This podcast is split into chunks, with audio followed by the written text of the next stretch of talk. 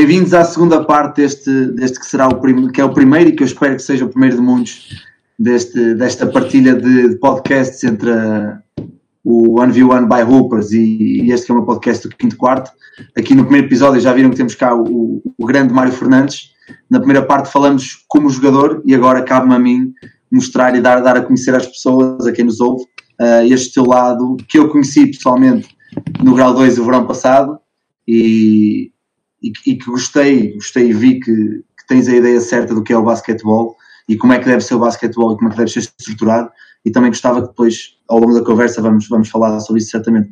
Mário, antes de começar, quero-te agradecer agora a nível pessoal por, por teres aceito este convite. Uh, os podcasts são mesmo para isto, para partilhar estas experiências e, e tu tens muitas experiências para partilhar, como nós vimos na primeira parte.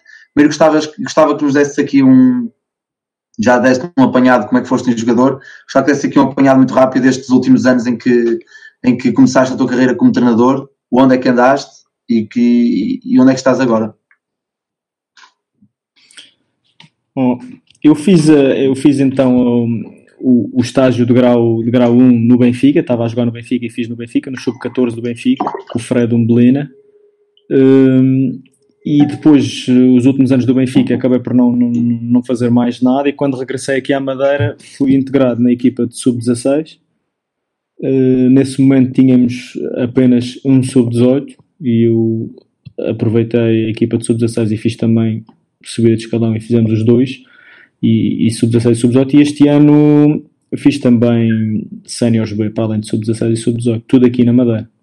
Muito bem, a primeira pergunta que eu te faço, e antes de passarmos aqui mais para, para este novo mundo que, que tu estás, como é que foi a, a transição de, de, jogador, ou como é que está a ser a transição em que tu ainda jogas para, para agora também treinares, porque sei que jogar e treinar é completamente diferente e a dinâmica que tens que ter é, é completamente diferente também.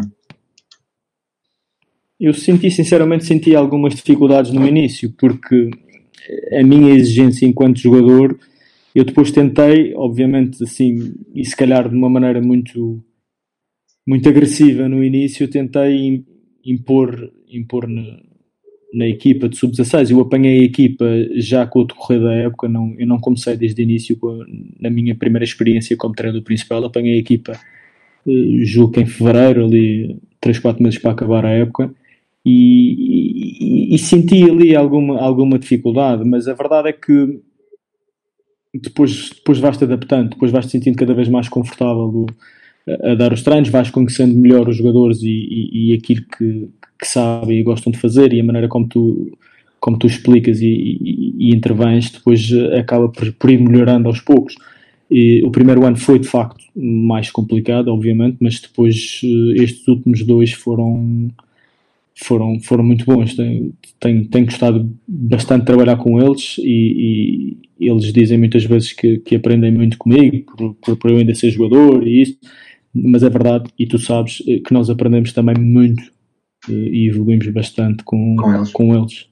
Sabes que essa cena, por acaso, eh, que eu acho que é muito interessante e é muito positiva haver essa, essa oportunidade de um jogador de formação, no miúdo, ter um treinador a competir uh, no nível em que tu estás, porque acho que muitas vezes cai-se no erro nos clubes de o treinador, um miúdo que joga no sub-16 é o treinador do sub-14. Aí acho que é, é, acho acho que não faz sentido pela diferença de idades, pela, eh, pela experiência que o treinador eh, neste caso tem, acho, acho que aí não, não, não faz sentido, mas o miúdo eh, poder ter um exemplo, ou seja, o treinador não só a pedir-lhe para fazer coisas, como depois o miúdo tem a oportunidade de ver o treinador de facto também a fazer essas coisas. Eu acho que isso é, é uma oportunidade rara, tendo em conta o nível que estás a jogar, mas ah, mas muito fixe, acho que, é, acho que é muito positivo para os miúdos.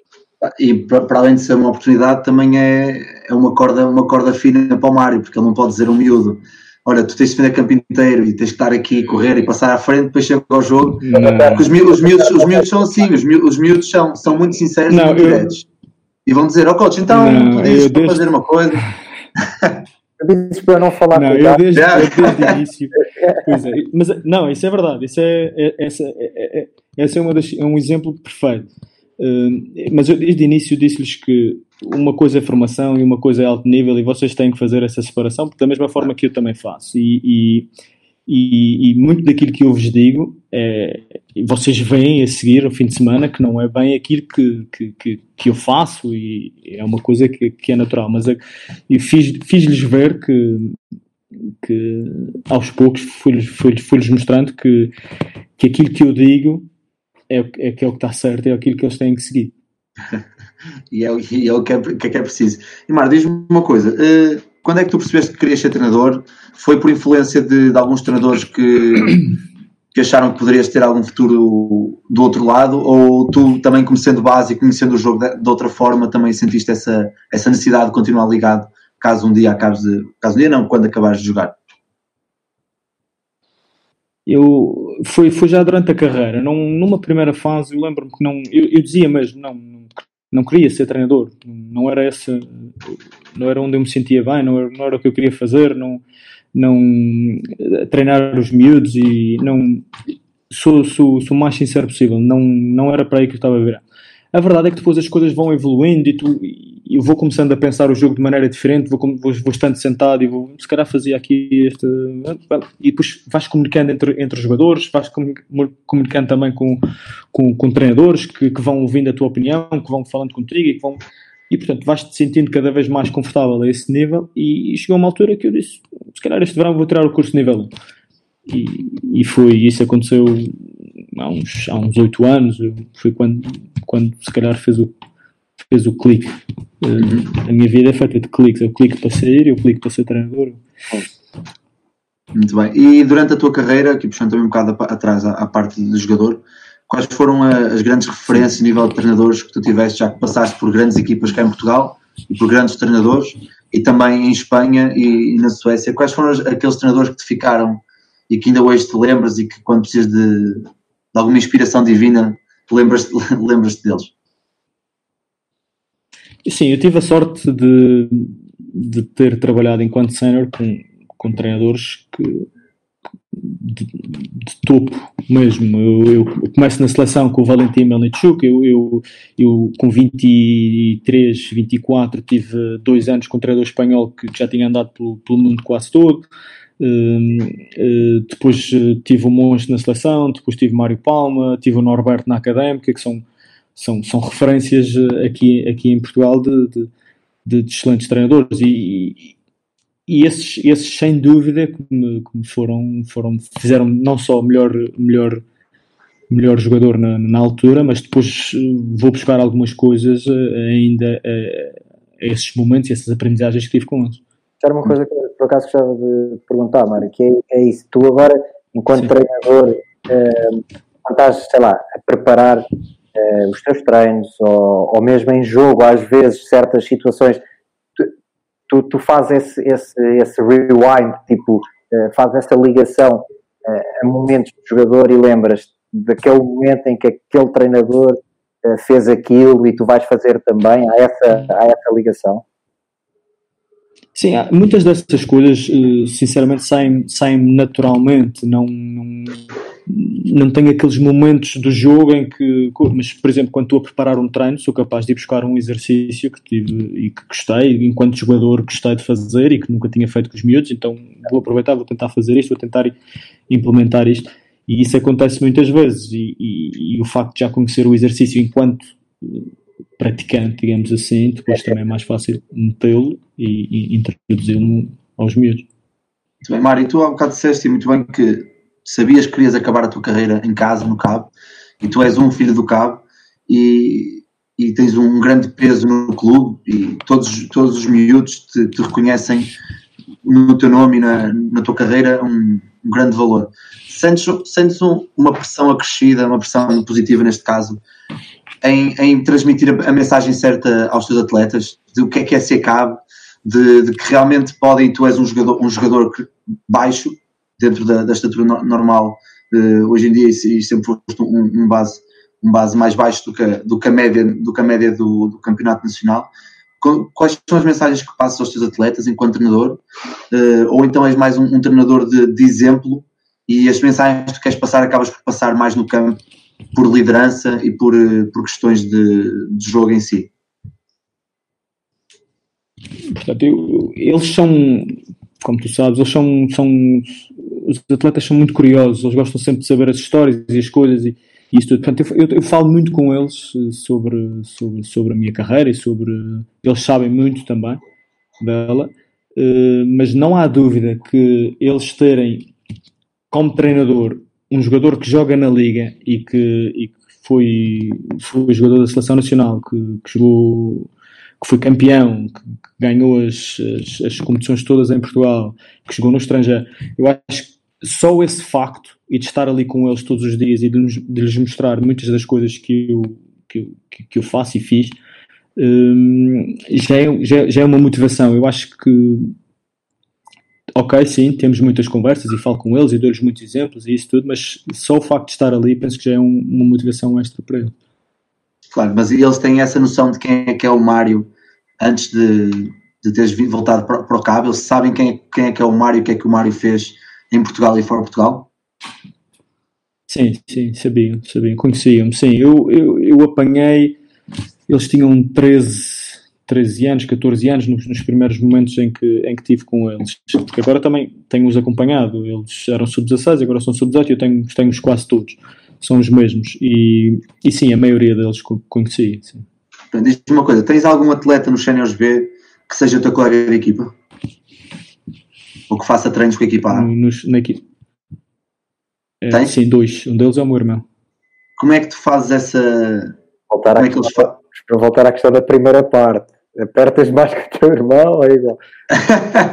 na primeira não, parte. Ele, ele, jogava, ele jogava na equipa B, mas não treinava comigo. Ah, ok. Porque na primeira parte perguntei, era a questão de colegas de equipa. Colegas de equipa, sim. Como treinador. Sim, acabei por também ser treinador dele, sim. Treinado pelo meu pai, meu, e é uma grande merda, é mesmo assim. o teu, o não, não, nós. Uh, ele treinava na equipa principal e jogava na equipa B e nós fizemos, ele fez nove jogos connosco, portanto, e a verdade é que, é que ele obviamente era, era o que mais se evidenciava, não é? Por ser também o mais velho e, e com mais experiência, e, e mas ele, tem, não, é, não é por ser meu irmão, mas ele portou-se muito bem e percebeu exatamente aquilo, aquilo que ia enquanto, enquanto jogador da equipa principal numa equipa B, que era integrar os outros e ajudar os outros, ajudar os mais novos, e, e ele fez, fez isso de uma maneira perfeita. Para além dele, havia mais um que treinava, com, que treinava nos séniores também.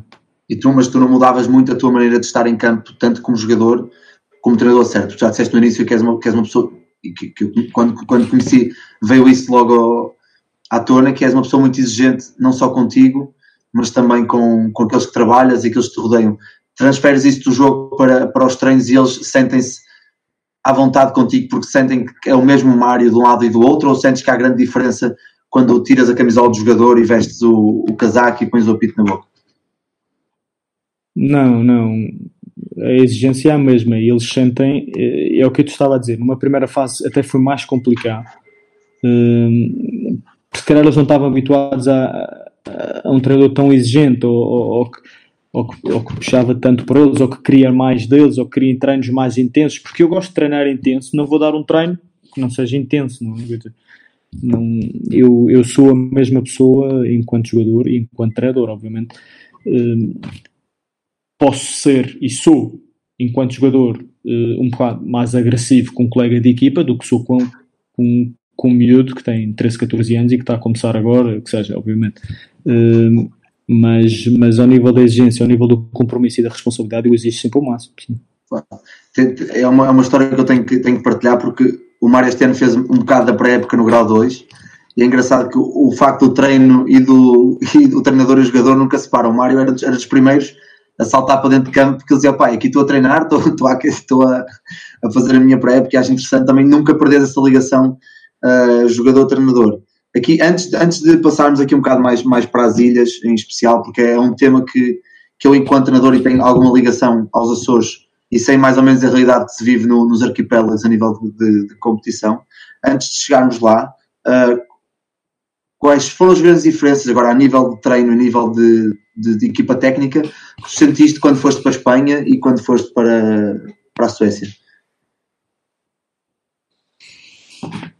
Olha, por acaso, uh, os treinadores que apanhei fora de Portugal, hum, tenho para mim que aqueles que tinha em Portugal eram, eram é, posso dizer que eram melhores, eram, obviamente os treinadores são diferentes, mas que, que me dei melhor ou que gostei mais e, uhum. e senti mais exigência e mais, mais empenho ou, ou, ou melhorias uh, foram os treinadores que treinei em Portugal, sinceramente.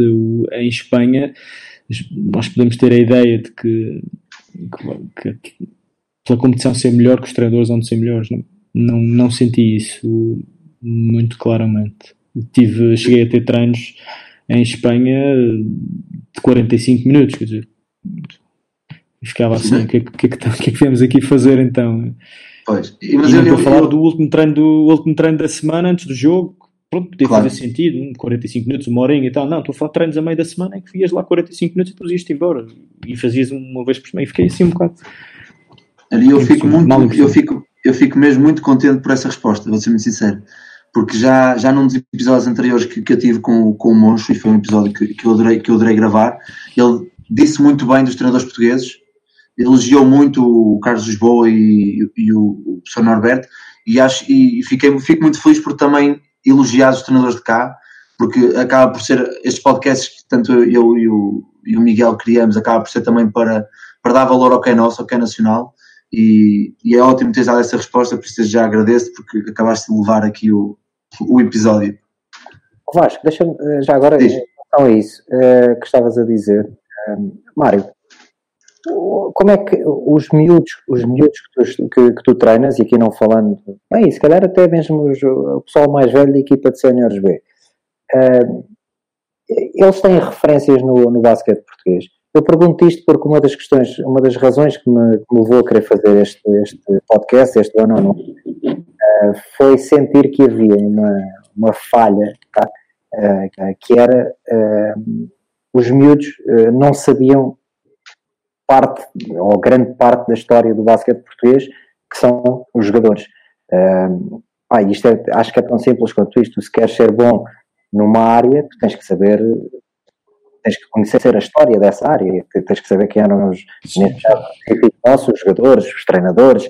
Uh, os, os miúdos que tu treinas uh, têm essas referências, ou tu és a referência. E, e, atenção, eu digo isto, se tu fores a referência, acho que é, acho que é mesmo positivo para eles. Sim, acho sim. que é positivo para eles terem essa referência. Uh, grave é quando não há referências.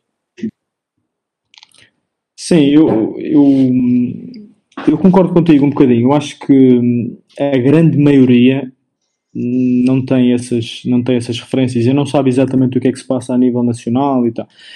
Mas também existem, e normalmente são aqueles que, que jogam há mais tempo, são, são os, os, os melhores, digamos assim, os melhorzinhos, os que, esses sim, esses têm referências sim, sem dúvida, e conhecem a maioria e sabem como é que está a classificação e conhecem os americanos do Sporting, do Benfica e do Porto e, e, e, não só, e falam da NBA, embora eu acho pronto, que, é um, que, é um, que é um mundo à parte, mas, uh, uh, mas tem, tem essas referências e muitos deles, pronto, é o que eu te digo, é o que tu estavas a dizer e acho que faz todo o sentido. Uh, têm como uma referência e, e, e conhecem a, a, minha história, não só porque eu também já lhes disse 50 vezes, e falo, e falo sobre, sobre isso e eles têm, têm, têm algumas, mas é uma lacuna de muita gente, sim. É. tu se fores a ver, e, e desculpa Vasco estar-me aqui a meter, não, não, é, é, a, tua, é, a segunda parte era tua, uh, mas... Uh, Esse é o homem do mundo. Mas grande malta, eh, imagina, uh, da malta que, já passou pelo ano on one, Pá, o Carlos Andrade acho que é uma, uma figura, até pela, pela personalidade dele, que está muito presente ainda uh, e os miúdos sabem que é o Carlos Andrade. Ah, mas no segundo episódio, por exemplo, veio o João Santos. Pá, eu lembro-me de falar com os miúdos que treinei de sub-14 há 3 anos e o João Santos ainda por cima até acabou a carreira no Algés e os miúdos do Algés não sabiam quem era o João Santos, meu.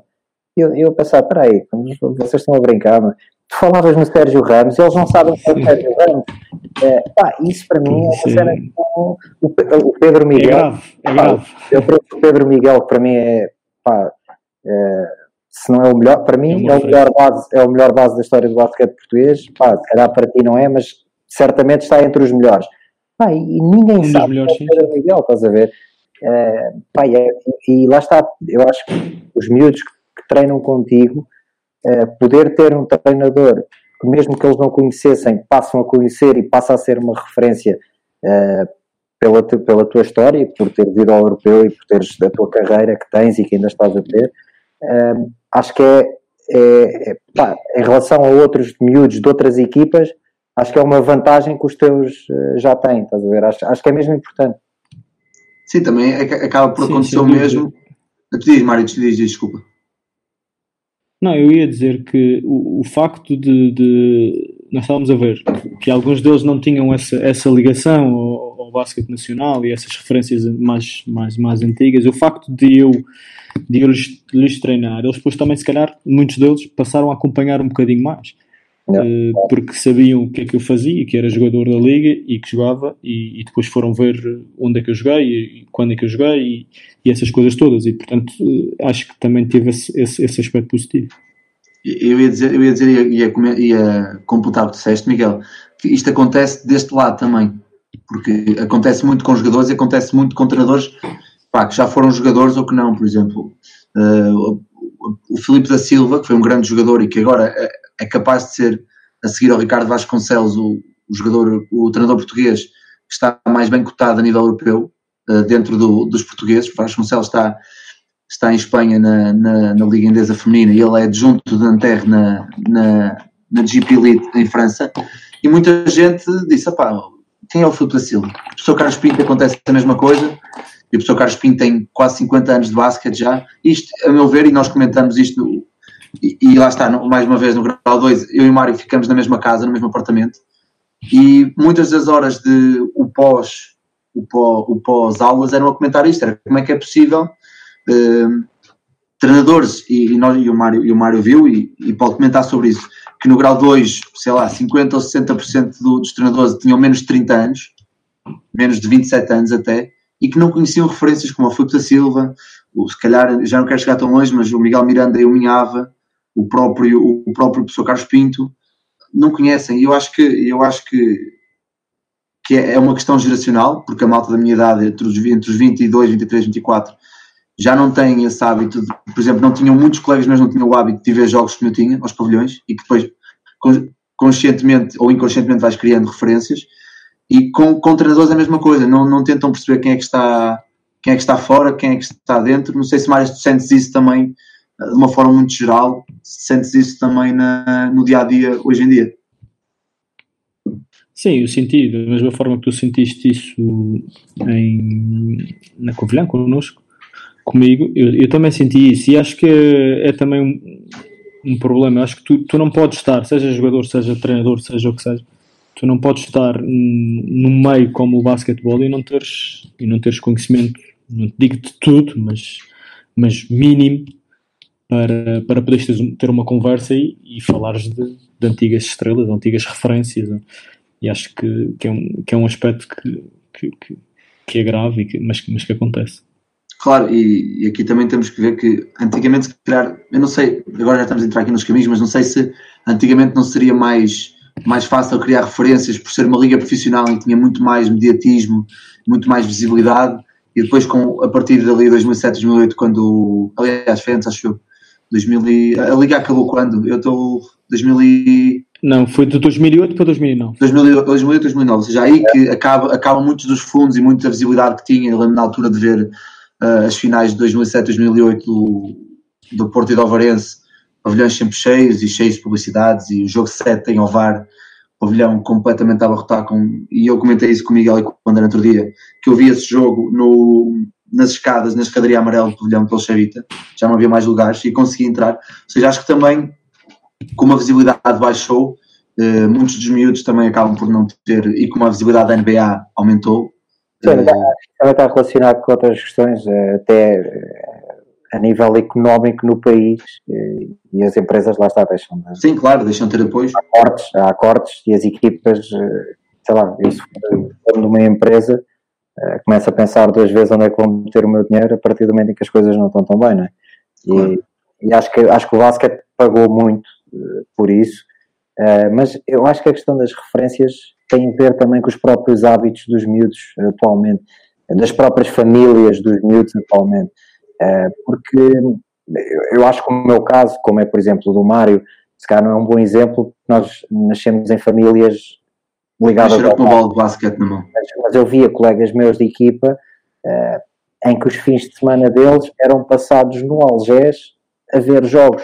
Uh, e nós víamos os jogos do sub-14, do sub-16, do sub-18, do sub-20, das femininas, do sénior. Nós passávamos literalmente o fim de semana inteiro a ver jogos. E essa cena pelo menos da pouca experiência que tive como treinador, perdeu-se. Os miúdos vão ali, fazem sim, sim, sim, vão para casa e adeus, estás a ver? E eu acho que eu, outro que, que gostam de acompanhar mais. Eu acho que aí, Miguel, e da, da pouca experiência que tenho, já, já é 7 ou 8 anos de treinador, o que me apercebi é que o facto dos pais estarem mais presentes na vida, na vida desportiva dos filhos e de não haver tanta liberdade desde uma idade jovem, por exemplo, eu aos 11 anos já ia para o treino sozinho e vinha treino sozinho e dizia à minha mãe, quero ficar a ver os jogos, ok, mas depois desenrasca-te e merda é, para para casa, meu. Vem de autocarro, de boleio, como quiseres. É, agora o que acontece? É tudo, é tudo, diferente agora. Pois, os meus dizem, pai, quero ficar a ver. É pá, vamos ficar a ver mais duas horas e depois não estava a ver um filme no sofá e agora não, pá, não, anda embora. Seja, aí também não há grande controle por parte dos miúdos e acaba sempre por ser um bocado dos pais. É. Mas, mas isso, é, isso é, é pão para fazer aqui para fazer aqui massa para fazer não, pão durante, isso durante pode ser, isso tu podes ver isso também num aspecto positivo. Se os pais agora não largam os miúdos, tu consegues convencer os miúdos a vir ao pavilhão, vem sempre mais dois. Claro. Sim, sim, sim. E isso é uma das coisas que nós estamos a tentar fazer aqui no Cabo, que é, é, não, é, não é fácil porque muitos dos jogos da formação coincidem com jogos da equipa sénior. Não é um problema da associação, é um problema regional mesmo, porque os pavilhões eh, são ocupados por muitas modalidades e, e, e, a associação tem que meter os jogos nos horários que tem e muitas vezes coincidem com, equipa, com as equipas séniores, mas sempre que não coincidam, sempre que os jogos do CAP, pelo menos, não coincidem com, as, com os das equipas séniores, nós temos um pavilhão bastante sim, bem, composto sim, sim, e, sim. e, isso, isso é algo que nós estamos a tentar fazer e, a, a, a, dinamizar, porque é uma coisa que se tinha perdido. Os miúdos não tinham jogo no fim de semana, desapareciam até segunda-feira.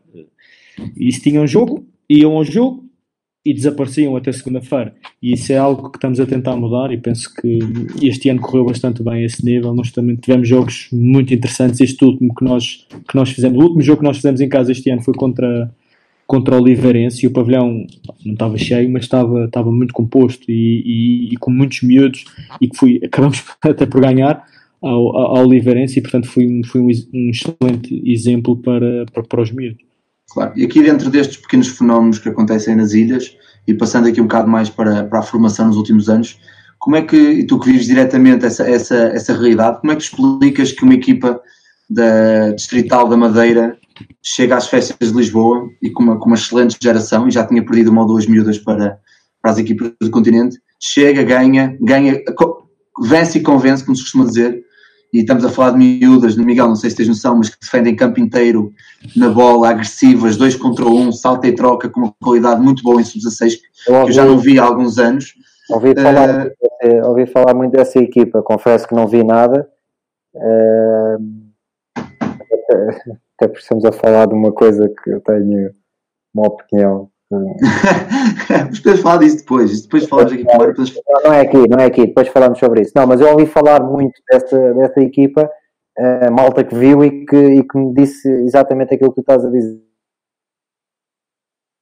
Então, este fenómeno numa associação, numa ilha onde tu já, ou já referiste uh, há pouco que jogam sempre contra as mesmas equipas, que estratégias é que, é que, são, é que são tidas e que são arranjadas por parte dos clubes e a associação para conseguir ter estas equipas uh, a conseguir lutar em, em, seleções distritais e também em campeonatos nacionais, porque o ano passado Francisco Franco, se não estou em erro, em feminino, fez campeonato nacional de sub-14 e sub-16 ou sub-16 e fez, e fez assim ganhou, assim bons ganhou sub-14 e fez sub-16, fez segundo ou terceiro. Sim, sim, estamos a falar de duas gerações já, já não é, não é um acaso, já é, já é realmente aqui trabalho. Como é que explicas este, este, este fenómeno? Mas ao Vasco, antes do Mário começar, deixa-me dizer-te que a nível feminino, uh, o Cabo, por exemplo, teve gerações muito fortes a nível nacional. Ou seja, uh, e aqui se calhar também lance também para o lado do Mário a questão uh, do basquetebol feminino na Madeira ter uma história já é de agora, não é? O CAB, o clube CAB feminino é, é, o, é, é, é, o clube com mais títulos a nível nacional uh, de basquete. Mas, mas eu estou a falar a nível de formação. São... Isso inclui a formação? É só sénior? Formação? formação? Sim, não, não. Séniors, séniors é o clube com mais títulos a nível nacional. Eu digo a nível de formação. Uh, formação existem alguns. Sim, é. formação existe alguns, sim, sim. E como é que, como é, que é. precisar, mas sei que já ganharam, já fomos campeões. Sim. Como é que é, como é, que é estruturada eh, a associação desta forma para que consigam ter sucesso, sucesso constante e não seja só em seleções distritais, mas também a nível, a nível de, de equipas, porque depois, obviamente, se têm sucesso na formação, acabam depois por ter sucesso e, e alimentar as equipas séniores da, da associação, que acaba por ser, presumo que seja o objetivo final e o principal objetivo da, deste trabalho. Sim, o objetivo tem, tem que ser esse, tem que ser uh, mantê-los o maior número de anos possível e fazer com que eles tenham as, capacidades e as condições para integrar as equipas séniores. Acho que isso, isso faz parte, uh, tem, tem que fazer parte de um clube que é considerado clube de formação, não é? Obviamente não, não é só isso que importa, mas isso é uma das coisas que, que tem que ser ter em conta e que, e que importa. O, que é que a associação faz? O que é que os clubes fazem? É, a verdade é que a competição pode não ser muita, não, não vê. É treinar bem, é treinar bem e muito. Sim, treinam bem, treinam condições muito, fazem saem daqui quando podem. É um, é um, é este grupo que, que ganhou as festas eh, em Albufeira é um grupo que está há muitos anos eh, junto, é um grupo que treina há muitos anos uh, e obviamente chegou ali a um momento e, e, e, consegui, e consegui estar a um nível que, da vitória, sendo que em anos anteriores não ganhou, mas acho que foi, à final e teve ali prestações também muito boas. Uh, mas ao nível, ao nível feminino, a Madeira sempre teve uh, grandes, grandes referências. Uh, são, são, são imensos exemplos ao nível feminino de, de, jogadoras madeirenses na seleção, por exemplo, ou em equipas campeãs, não, não só na Madeira, mas em equipas campeãs fora já. De, tem, temos, temos jogadores madeirenses que foram campeões pelo, pelos lombos e ganharam taças pelos lombos e, e ganharam no, no e, e, entre outros. Temos, temos imensas referências. Ao nível masculino, hum, ainda há trabalho por fazer. Mas, mas acreditas que, que é possível? E se sim, qual é que achas que é o caminho? Já que o feminino está tão bem encaminhado, qual é que passará por ser o, o caminho do, do masculino? Eu acho que nós. O que está a acontecer agora no Cabo acho que é o, é o que é o exemplo que tem que ser seguido por mais clubes. Nós, hum, nós neste momento passamos de num período de 3, 4 anos, passamos de de, de muito poucos atletas sub-14, por exemplo, eh, e sub-16, e de não termos equipa de sub-18, para este ano tivemos, tínhamos três equipas de sub-16, desculpa, três equipas de sub-14, duas de sub-16, duas de sub-18 e uma senior B, uma equipa B. Portanto, ao nível, da, ao nível da, da massa humana, dos miúdos, dos jogadores, quanto maior for a tua, a tua base, em número, digo, eh, maior é a probabilidade, se trabalhares bem, e isso é algo que nós, que nós sem dúvida estamos a fazer. Acho que o corpo técnico do CAB uh, ao nível da formação é, é de excelência, é do, é do melhor que, que, o CAB teve uh, nos últimos anos, falo ao nível do masculino e do feminino. Ainda ontem tivemos uma reunião desses, desses quatro treinadores, porque são quatro os treinadores que estão desde o sub-14 ao sub-18 e sub-19 no feminino, uh, aqui, no, aqui no CAB e, e estava-lhes a dizer isso. Eu, eu, eu acho que tomara todos os clubes pudessem ter os quatro treinadores que, que, que estes miúdos todos têm. Nós, nós temos ao nível do. Nós, por, por, mim, este ano, pelas minhas mãos, passaram 40 e, e, e poucos miúdos. E pelo treinador de sub-14, que também é de sub-16 equipa B, passaram 60 e tal. Portanto, obviamente, não, obviamente que há jogadores aí que coincidem, uh, mas, mas ter, um, ter uma maior base acho que é, o, é, é por onde passa o, o, o possível sucesso no futuro do, do, dos, dos masculinos. E, já, e já digo sucesso simplesmente ter dois ou três jogadores a chegar ao chão. Sim, pois é, essa, era, essa, era essa a questão que eu tinha a colocar, era o sucesso depois de um, de um clube, e acho que é aqui que muito, muitos clubes hoje em dia se, se equivocam, e muitos treinadores, que é, medem o sucesso por, eh, muitas vezes, já, fal, já falamos isto muitas vezes, das campeonites, de se ganha um campeonato A ou um campeonato B, mas, mas acaba por ser também, se calhar, aqui aí nas ilhas, o sucesso passa por, se calhar, conseguires pôr dois ou três atletas da formação por ano, ou três em três anos, a fazer banco na liga, minutos na liga, conseguir que eles saiam para, para outros clubes dentro da liga ou até fora do país, acaba por ser esse também o vosso processo de, de, de construção de um atleta, certo? Sim, sem dúvida. Esse, esse é sem dúvida, e foi isso o que o clube, de certa forma, me pediu.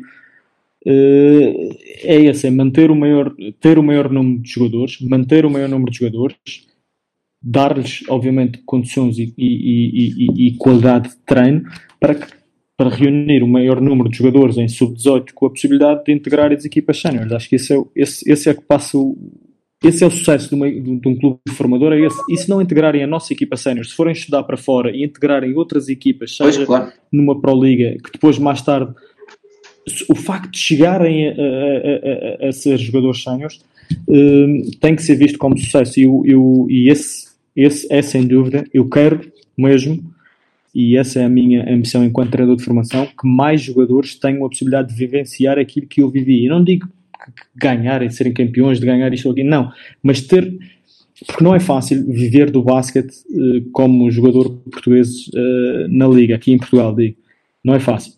E, e, por isso não é fácil fazer disto uma profissão. E eu tive essa, essa, essa felicidade. E eu, eu quero mesmo, e falo mesmo do coração, eu quero mesmo que mais gente tenha a possibilidade. E se puderem ser madeirenses, e se puderem ser do Cabo, melhor. Ainda, ainda melhor para ti, claro. E aqui, o que, é, o que é que tu achas, já que estamos aqui dentro da, da formação do, do, dentro da Associação da Madeira, tendo em conta o quadro competitivo que se vive nas ilhas hoje em dia, o que é que tu achas que poderiam ser mudanças positivas para, para, esses, quadros, para esses mesmos quadros competitivos e por onde é que poderá passar nos próximos anos? Por exemplo, fala-se agora na criação em sub-18, sub-19 uh, criação de campeonato nacional desde o início, seja zonal, zona, zona sul e zona norte, achas que poderá passar também por as ilhas terem um apoio extra, integrarem logo? Porque eu acho que sim, eu acho que faz todo sentido. A melhor equipa da isso Madeira. acontece no handball e no futebol. Sim, pois era isso que eu ia dizer. Exatamente. Ou seja, ter, terem, terem esse apoio do governo, porque se sabe que, que há esse apoio para o desporto do governo, de integrarem logo campeonatos nacionais, achas que passa por aí as primeiras equipas sub-18 e sénior pré-competição a entrarem nesses campeonatos e depois a formação a ter também outros quadros competitivos? Sim, sem dúvida. Isso, isso a ter acontecido. Por exemplo, este ano, eu vou dizer qual foi a realidade do escalão de sub-18 uh, aqui na Madeira. Nós tínhamos três equipas, sendo que duas eram nossas. Pois. E a outra equipa era a Francisco Franco. Pois. E portanto, tu imagina o que é, eu, por exemplo, a minha motivação que é, no escalão de sub-18, uma semana jogo contra a Francisco Franco contra, com a equipa A. No fim de semana seguinte jogo contra a Francisco Franco eh, com a equipa B. E no outro fim de semana jogo Cabo A, Cabo B. E portanto, imagina o que é também, se para mim é isto, imagina para os miúdos, é, é, é a mesma coisa ou pior. Um, porque depois também não posso transparecer isso e tenho que estar sempre em cima a dizer que opa, isto claro. é a nossa realidade e nós vamos estar aqui. Não é só mais um jogo, mas, mas é, é, é um jogo para, para fazer coisas novas e, e tentar o máximo possível. Agora, sendo esta a nossa realidade, uma situação de campeonato nacional o ano todo, era. Imagina, é que nós jogamos contra um clube diferente e numa situação de campeonato nacional o ano todo nós jogaríamos contra 20. Uhum. Claro. Não, aqui, aqui isso, também. Isso passaria, passaria por aí, sim, passaria por aí. A minha questão passa por quê? Passa por falar nisso, porque os quadros competitivos, porque eu este ano saí de uma, de uma realidade ótima de basquete, a Associação do Porto, onde temos só em Gaia 6 ou 7 clubes e no, na, no distrito todo quase 40 clubes, para ir para Santarém, onde também, também vivenciei que tu vivenciaste, tínhamos três equipas, jogávamos contra o Santarém uma semana, depois folgávamos duas semanas, depois jogávamos com a Chamusca, depois folgávamos duas semanas, depois jogávamos com a seleção distrital sub-16 de Santarém, se estava a preparar para, para as festas, ou seja, nós no espaço de três meses fizemos seis jogos em que dois deles foram competitivos, mas já está, nós temos essa, essa benesse em relação a vocês, que é, ok, não, isto é um, é um processo que nós temos que passar para depois jogar uh, puramente contra o Leiria, puramente contra Alentejo e depois vamos para o Campeonato Nacional, ou seja, nós conseguimos dar, dar essa, essa mais-valia aos miúdos e, e sinto que vocês nas ilhas têm mais dificuldade nesse sentido, porque sentem-se um bocado ali encurralados, não é? Encurralados e, e que não podem fazer grande coisa.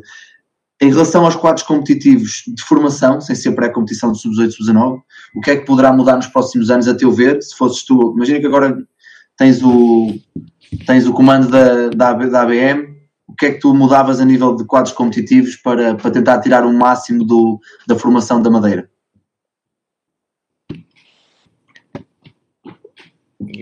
não é uma situação fácil. A ABM também não está numa situação fácil claro. a esse nível. O, o que eu acho que a ABM poderia e deveria fazer era. Nós temos filiados na ABM, são à volta de 20 e tal clubes. Portanto, são 20 e tal clubes que têm um poder de, de decisão um, em relação às, às situações de, do basquete regional. No entanto, desses 20 e tal, são 6 ou 7 que têm basquete, que têm equipas de basquete. Portanto, para tu veres aqui, é, é uma coisa que não faz muito sentido, não é? E, e, equipas que têm os escalões todos, clubes, aliás, que têm os escalões todos, eu acho que só o Cabo é que tem.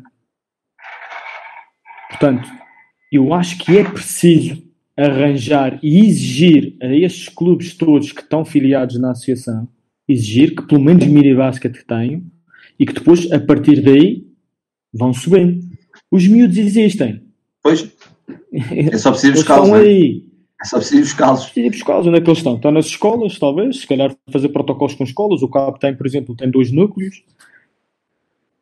E se calhar não precisa. Claro. Entre aspas.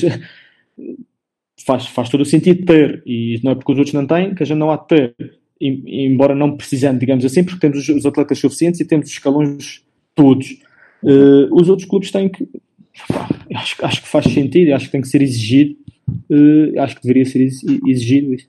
Ou seja, a teu ver, antes, antes sequer de se tocar nos quadros competitivos, passa muito por pegar na, na base, criar uma base maior para depois começar a construir e daqui a 5, 6 anos começar a pensar num, num quadro competitivo mais. Porque assim, e eu, eu ponho a pensar, se as equipas já são competitivas, somente as femininas neste caso, já são competitivas ao ponto de fazerem chegarem ao campeonato nacional e terem sucesso, com, com a realidade que é hoje, eu imagino se tivesses um campeonato com 7 ou 8 equipas a duas voltas, que são, 14, que são 12 jornadas, era um caso sério a ABM no, no, no país passado um, dois, três anos.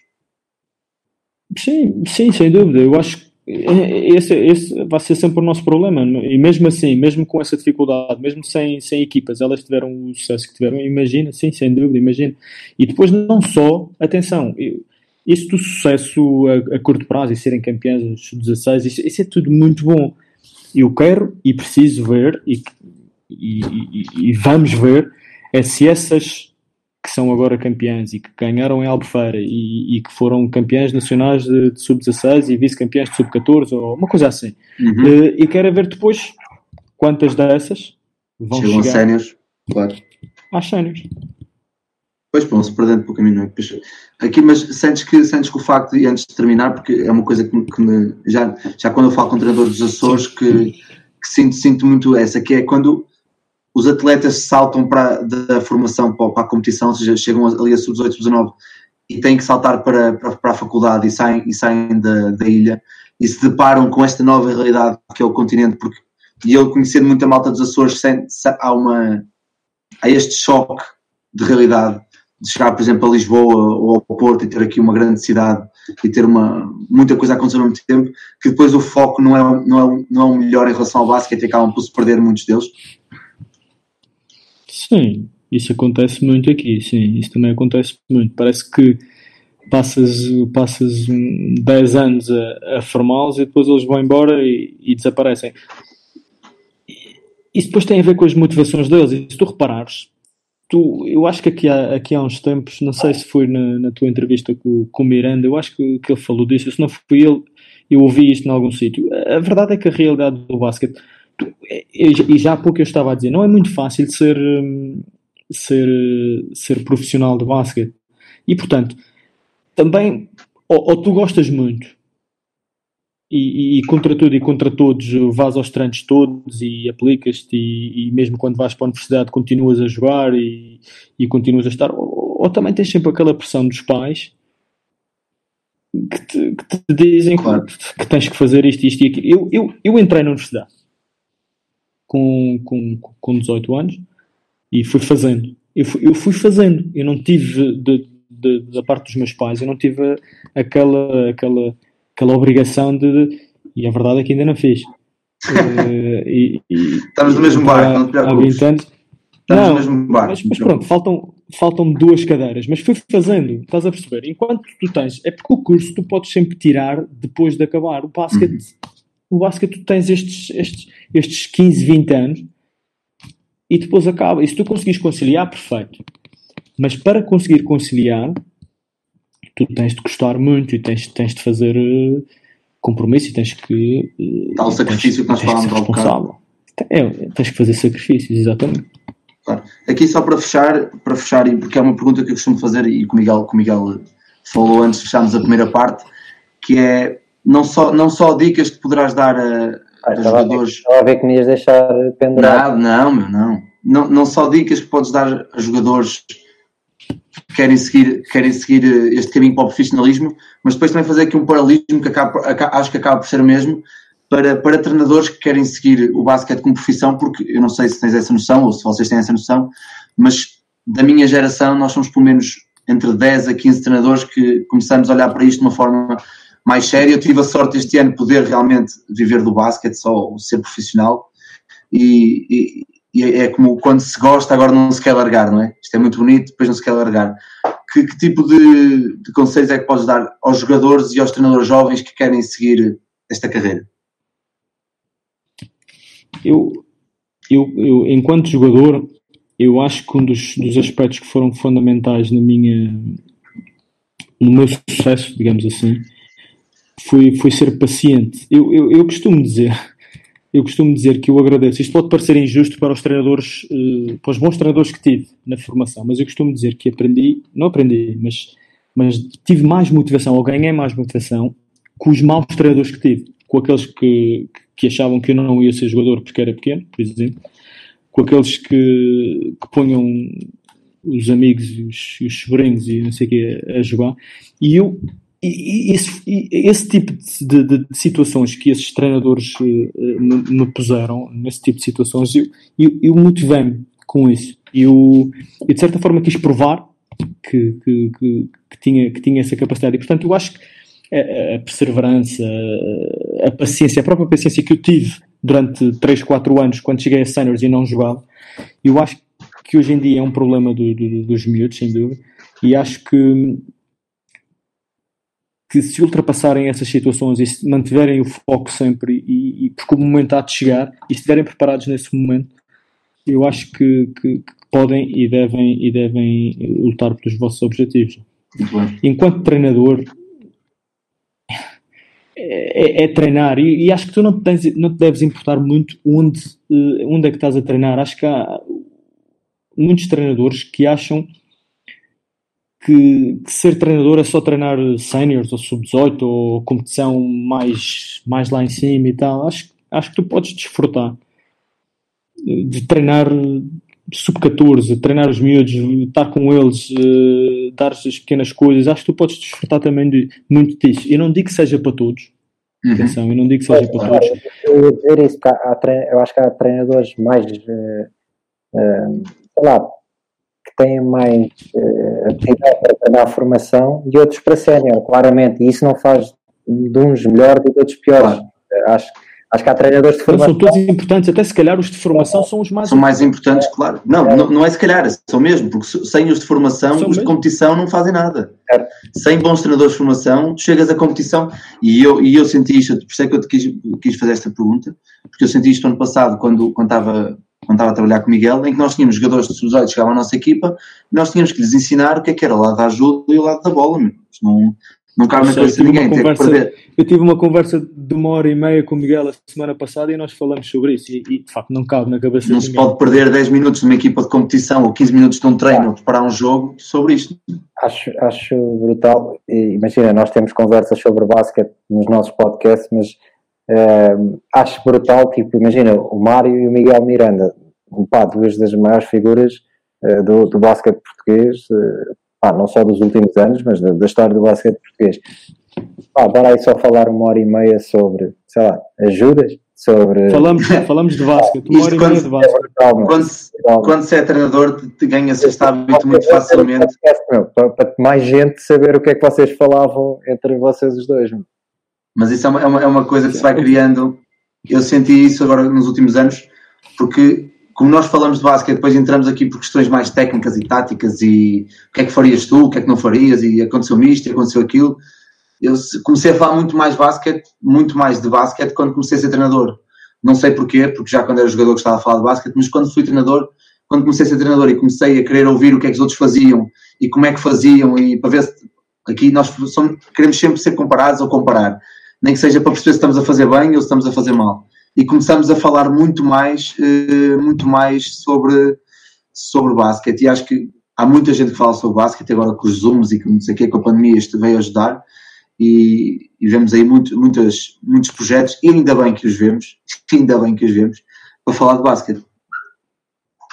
Mas não há dúvida que nesses momentos, nesse, nesses que seja, seja 10, 15, seja 20 minutos que tu tens com, com o treinador e que, e que falas de uma experiência daquela, tu aprendes sempre qualquer coisinha que depois vai ser importante para ti. E alguma coisinha que tu não estavas ali a, a, a, a tentar, estavas a tentar perceber e não estavas a conseguir, e depois com ele, por exemplo, essa conversa que tive com o Miranda, o Miranda disse-me nessa, nessa, nessa hora e meia, nós falamos um bocadinho, e ele falou-me que que nós que jogamos ao, ao, alto, ao mais alto nível, eu, tive, eu fiz 20 épocas enquanto sénior.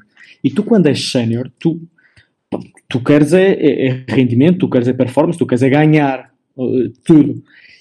E lembras-te daquela agressividade que eu estava a dizer no início, que, não, que senti alguma dificuldade no início, e só três anos depois, à conversa com ele, é que percebi que poderia vir daí. Ele é que me disse: Mas tu tiveste 20 anos a querer ganhar, a querer jogar, a tu vais treinar a formação, obviamente, e o que acontecia era que aquilo que eu dizia aos miúdos, que eu dizia aos miúdos, calma, estamos aqui a competir, obviamente que queremos ganhar, mas o importante é formar, é fazer as coisas bem para...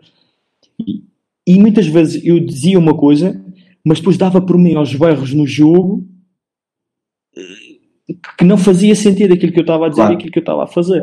E só três anos depois, à conversa com ele, é que, é que eu pois, se calhar nessa primeira fase essa foi a minha dificuldade. Fui, fui, faz, fui fazer a transição, que há pouco me estavas a perguntar, de, de jogador para, para treinador. E o facto de eu ter continuado a jogar enquanto comecei a ser treinador, também se calhar às vezes do treino da tarde levava um bocadinho para o treino da noite dos miúdos uh, essa, essa, essa maneira essa de ser e de estar. Claro. E, exatamente, essa competição. E, e portanto, para tu veres, uh, uma conversa três anos depois é que eu descobri uma coisa que, que estava a passar comigo. Muito bem, Mário. Antes de fechar, quero só agradecer também à Upers, já que, já que, já que me agradeceram no início, agora agradeço de volta, uh, por terem alinhado neste, neste projeto novo, porque realmente a partilha, e nós somos dois podcasts de partilha, a partilha com os outros tem que ser, tem que ser mandatória hoje em dia, no, no nosso, nosso basquete em Portugal, e temos que ter mais projetos, mais coisas a falar sobre basquete, porque acho que é, também é o caminho para começarmos a ter mais visibilidade e a começarmos a ter melhores treinadores e, e mais treinadores, porque vamos gostar de, de ser. Portanto, quem, quem, nos está a ouvir e quem aguentou esta, esta hora e meia de, de conversa de basquete pura e dura, uh, não se esqueçam de seguir as páginas da, da Rupas nas redes sociais, uh, as páginas do, do Coach Vast nas redes sociais, de partilhar os podcasts, de chegar, eu, eu não me farto dizer isto, eu pareço um youtuber, mas não me importa, partilhar, subscrever, partilhar os sininhos, ligar o chapéu, o que seja, porque quanto, quanto mais, mais pessoas nós chegarmos, mais estas conversas têm significado para, para mais gente, é. que acho que é o grande objetivo da, da, das coisas. E por último, Mara, agradecer-te mais uma vez por teres alinhado. É isso, Mário, obrigado. Alinhado. Porque depois de me conheceres no grau 2 e perceberes que, que eu era um bocado. Depois de me conheceres no grau 2 e perceberes que eu era um bocado alucinado da, da cabeça, pá, mesmo assim aceitares o convite de, de vir cá e partilhar, e partilhar a tua história. Ele veio por minha Nunca casa. pensei que fosse dizer isto, mas uh, senti saudades, estou a sentir saudades desse, desse, desse grau hoje. Passamos, passamos momentos muito, foi, muito foi intenso, digamos Foi assim. intenso, mas foi muito bom. Mário, obrigado. É, é obrigado a vocês também. Obrigado. Obrigado.